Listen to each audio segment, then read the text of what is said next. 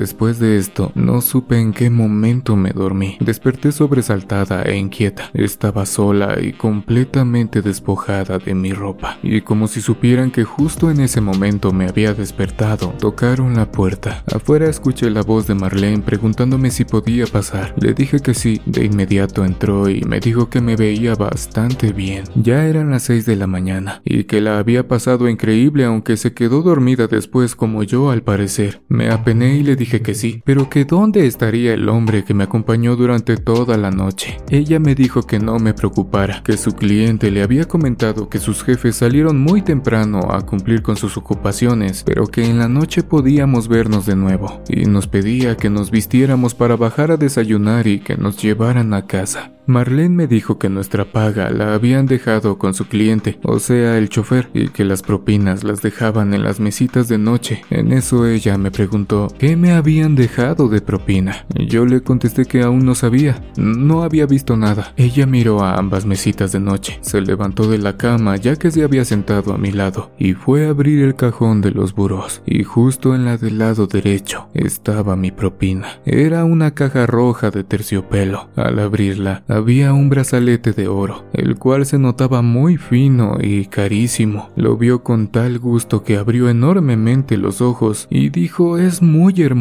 Mira, después me enseñó lo que tenía en su mano. Era una caja de terciopelo, pero en este caso era negro. Su propina. La abrió y era una gargantilla en tonos azules. Era muy bonita. Sonrió con lascivia y me dijo, Lindita, ¿ves lo que te dije? Nos irá mejor esta noche. Yo haré todo lo posible por complacer a este señor porque sabes que quiero convertirme en la mujer de un tipo así. Vivir aquí, tener todos estos lujos y cambiar mi vida por completo. ¿Sabes una cosa? El hombre con el que pasé la noche me dijo que si todo esto me gustaba, Maravillada le dije que sí, y dijo que yo podría ser la mujer indicada, que tengo todas las cualidades para hacerlo, que reúno todo para formar parte de este mundo que disfrutan. Estoy feliz por eso. Yo le dije que me alegraba, pero a pesar de todo, había algo que no me gustaba, algo que no entendía del todo, y que no sabía si regresaría en la noche porque no me sentía muy bien. Ese vino me había afectado.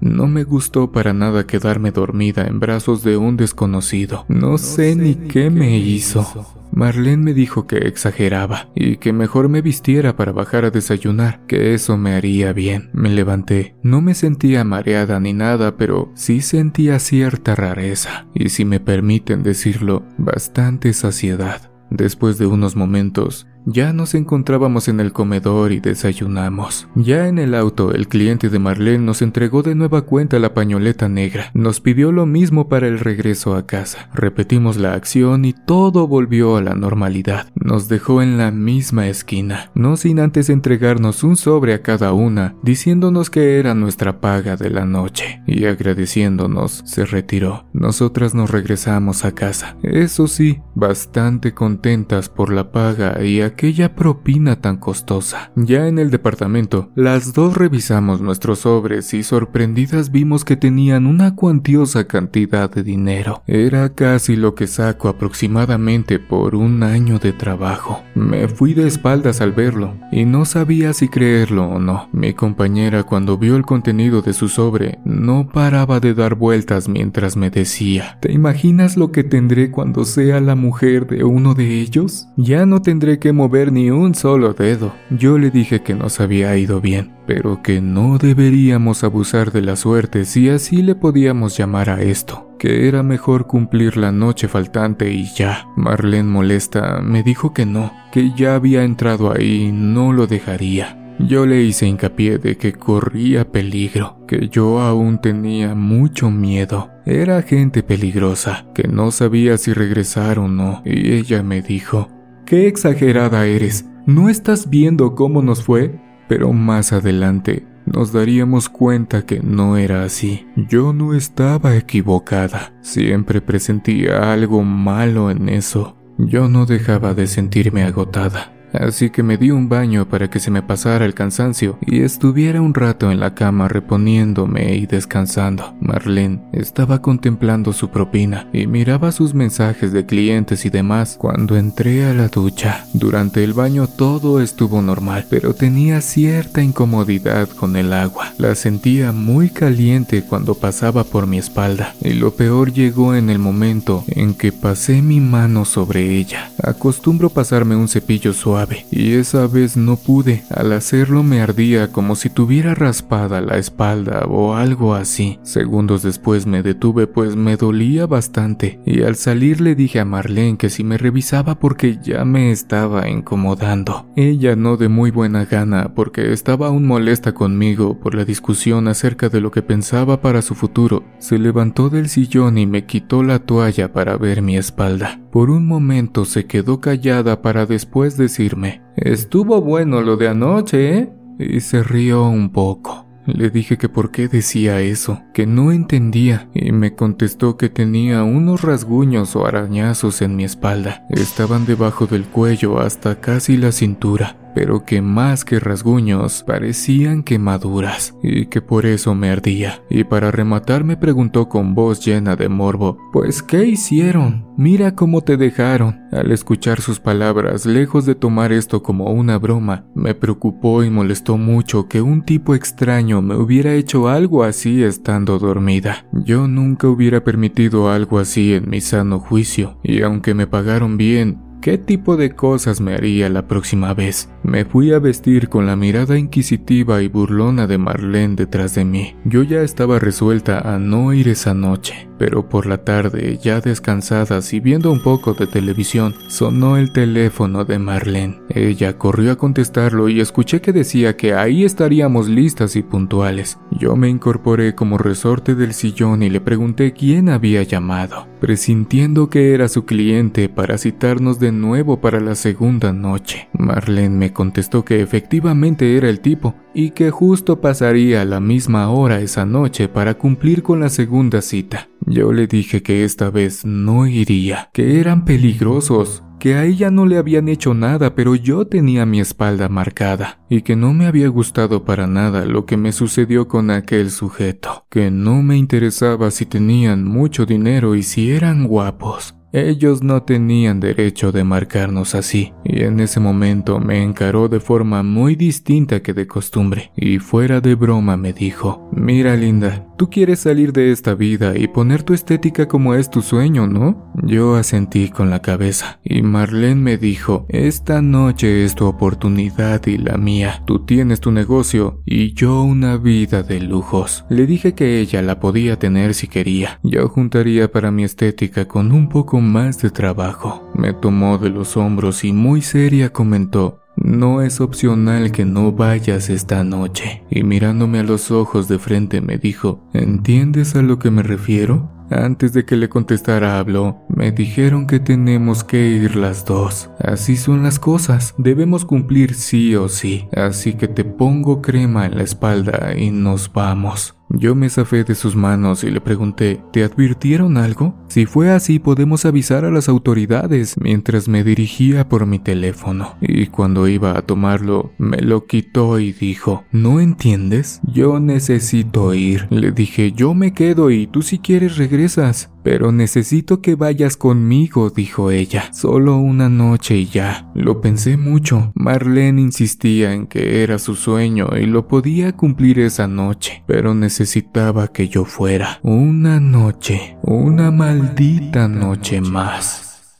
Después de que Marlene se encara frente a mí y después de un buen tiempo, al fin dije que estaba bien, pero no lo hacía por el dinero, era por ella. Se levantó rápidamente, me abrazó y me dio las gracias, diciéndome que no me arrepentiría. Me tomó de la muñeca y me llevó justo a donde estaba nuestra ropa para buscar lo que usaríamos esa noche. Yo aún estaba pensando en lo de mi espalda y en lo que sucedió con ese hombre tan misterioso. Tenía miedo, no puedo negarlo, pero tampoco podía dejar sola a Marlene. Era mi amiga desde hace ya mucho tiempo. Era la última vez que iría. Pero lo que esa noche pasaría sería mucho peor que lo que ya había pasado. De camino en el auto y con la pañoleta puesta ya, iba pensando en todo lo de la velada anterior. Solo esperaba que esa noche pasara rápido y en que no tomaría vino. Eso es lo que me había afectado para no estar en mis cinco sentidos, y no estaba dispuesta a pasar por lo mismo, pero tampoco me arriesgaría a que notaran que no tomaría lo que me dieran,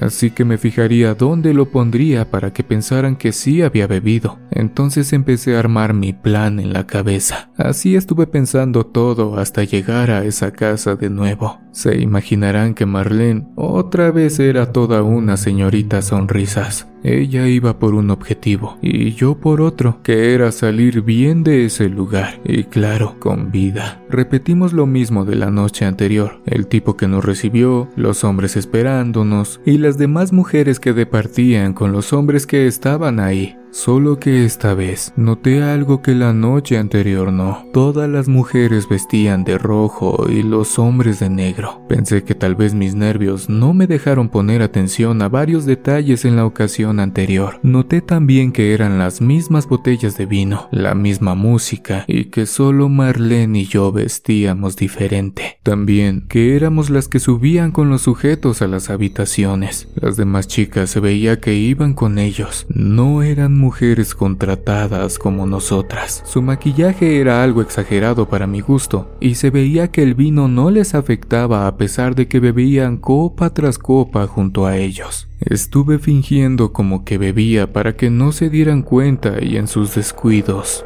echaba un poco de vino en unos maceteros que tenían a manera de floreros. Traté siempre de no hacer notorio mi plan. Llegó un momento en que Marlene me hizo señas de que iría con el tipo y con una sonrisa, haciéndome la señal de suerte con el pulgar arriba. De nuevo me guiñó el ojo y yo solo pasé saliva mientras observaba su camino por un largo pasillo hasta verla desaparecer. Después de esto, seguí observando a todos lados. Notaba que me miraban las mujeres y sonreían, entre dientes cuchicheaban y esto ya me estaba molestando aún no podía hacer más. Miré la salida, observando todo para saber en qué momento cuando bajara Marlene nos iríamos. En verdad quería salir de allí tan pronto como fuera posible. Sentí que me tocaron el hombro. Era el mesero y me dijo que esta vez me llevaría con el señor de la noche anterior, que me estaba esperando. Se me hizo raro que no estuviera abajo con todos. Asentí y lo seguí, y me llevó por el mismo pasillo largo, cubierto con alfombra roja y finos detalles sobre la pared, y luz bajita que al final terminaba completamente en oscuridad, por el que antes había pasado Marlene, y pude notar que habían varias habitaciones porque vi puertas altas y anchas, pero no escuchaba nada aún. Esa luz mortecina que me molestaba tanto, todo eso eso me daba un aura de misterio. Se miraba todo raro. No se veía como la noche anterior. Esta vez era todo más callado y menos cordial. Así llegamos a la cuarta habitación.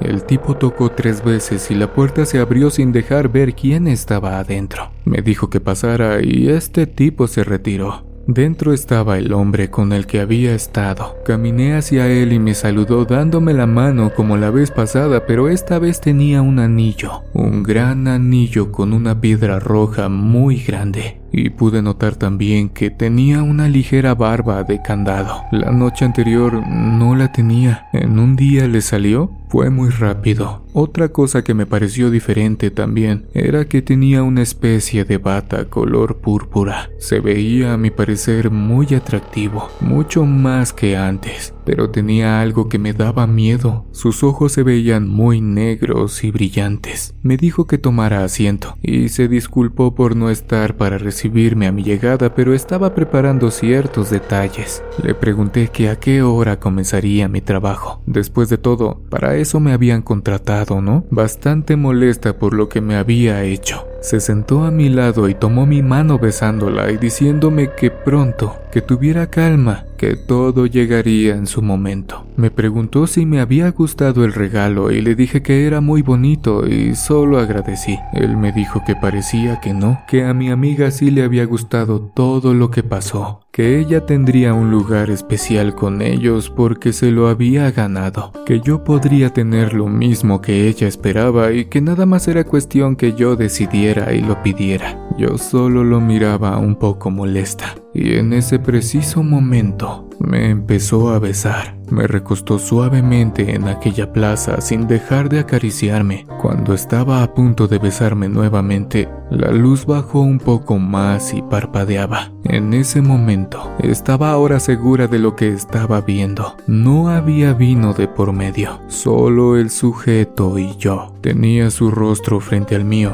cuando de nuevo esta vez sin dudarlo, pude notar cómo sus ojos iban cambiando poco a poco su color, y no solo sus ojos y piel. Esta vez, noté que su cabello también cambiaba de un tono negro a un tono rojizo intenso, un color cobrizo muy brillante. De momento empecé a notar sus ojos como dos brasas, y lo peor de todo, yo ya no me podía mover. Lo miraba como hipnotizada, pero lo que me sacó de mi estupor fue que escuché un grito, y ese grito era de Marlene. Eso hizo que me diera cuenta de las manos de ese hombre. Eran tan grandes, rojas y con unas uñas negras y largas. En ese momento, como pude, me levanté de golpe y salí corriendo de la habitación. Pensaba solo en escapar. Yo pensé que me seguirían y para mi suerte, la gente que estaba en esa casa solo me veía pasar entre ellos. Me miraban y sonreían. Después empezaron a carcajearse de manera estridente y horrible. Cambió su voz y me decían, No te vayas, la fiesta apenas comienza. Y como pude salir de esa casa, no sin percatarme que los integrantes de esa fiesta estaban todos rojos y las mujeres no tenían piernas, eran grandes patas de cabra y de sus peinados salían unos cuernos como de cabra que se enroscaban entre sus cabellos. Entonces pude notar que lo que bebían no era vino, era líquido rojo de otras personas, porque en la mesa donde antes estaban las bebidas había ahora una especie de vasija donde se estaba recolectando todo el líquido de Marlene. Le habían separado la garganta y se vaciaba directo en la olla, donde ellos metían sus copas para beber de ahí. Pensé aún llena de miedo y desesperación que no era lo que nosotros creíamos. Estos sujetos no eran narcos o sicarios como los conocemos, eran algo más. Seguí corriendo mientras agradecía haber podido salir de ahí. Marlene no corrió con la misma suerte. Esa gente nos seducía con mucho dinero y costosos regalos para llevarnos a la perdición dentro de aquella enorme casa. Ya no pude más con esas visiones horrendas y diabólicas. Me empezó a dar vueltas todo mientras escuchaba sus risas y solo sentí que caía en un abismo. Me perdí en su oscuridad y perdí el sentido. Me desperté por lo que supe dos días después en una clínica.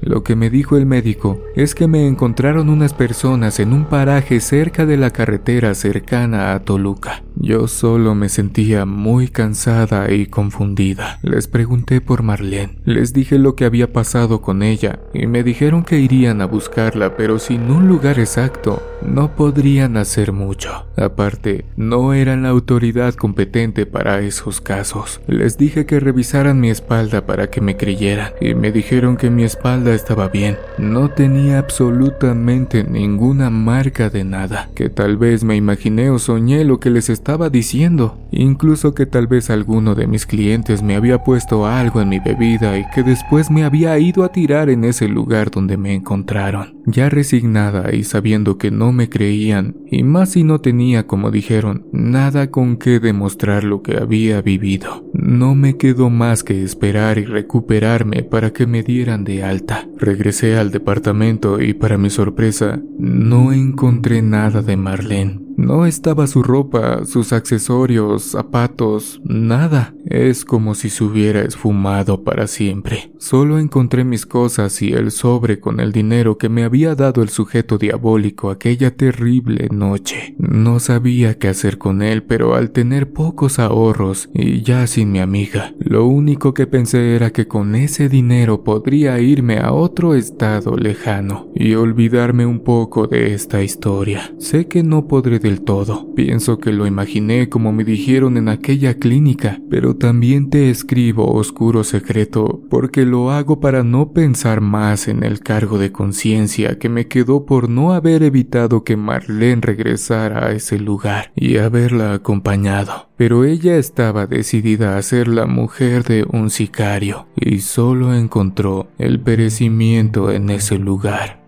Ahora sé que los tipos que se presentaron ante nosotras como narcos o sicarios no lo eran en verdad, eran demonios vestidos de ese tipo de gente. Ellos sabían que así podían envolver a mujeres como nosotras, o en su caso, como Marlene, que era una mujer muy ambiciosa y que quería salir de ese tipo de vida que llevábamos pero de la manera equivocada, así como la gente que cae en todo eso, sean hombres o mujeres, a los que les venden un espejismo y eso les despierta más la ambición y se les nubla la mente hasta que se pierden, incluso llegan a perder la vida y el alma por una promesa de una vida llena de lujos y maldad.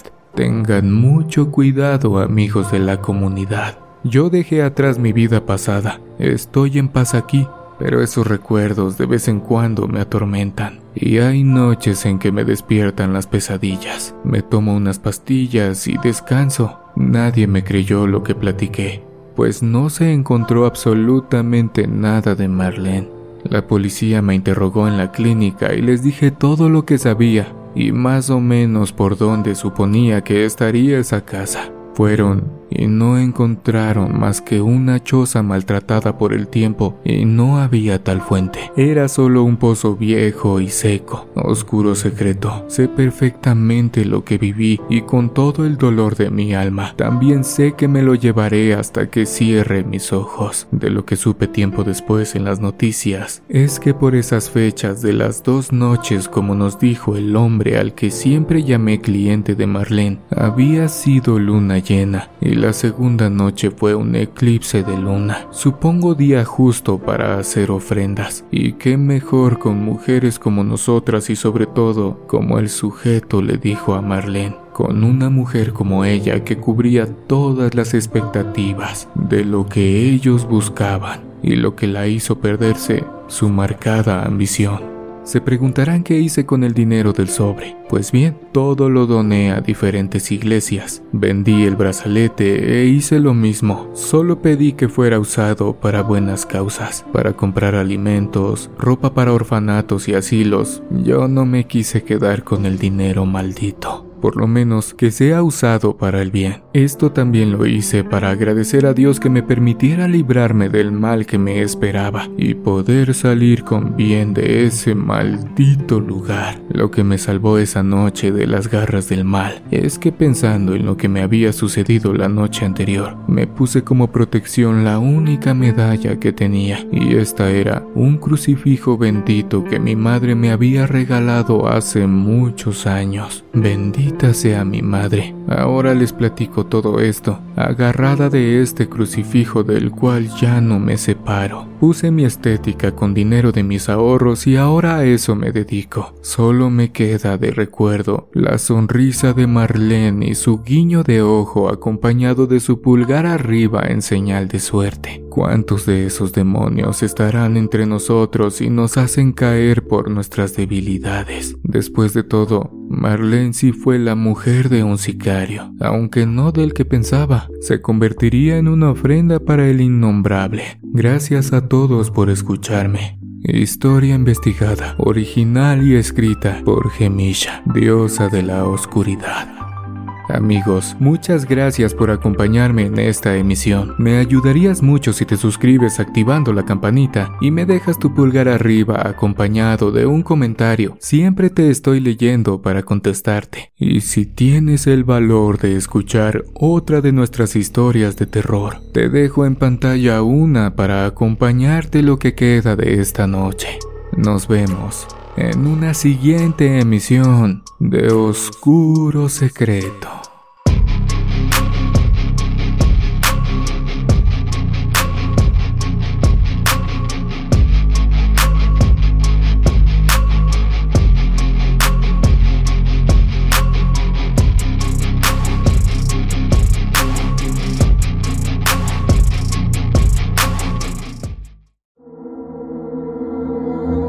¿Quieres escuchar las historias de terror que más te gustan sin cortes comerciales? Puedes convertirte ahora en miembro de ACAST.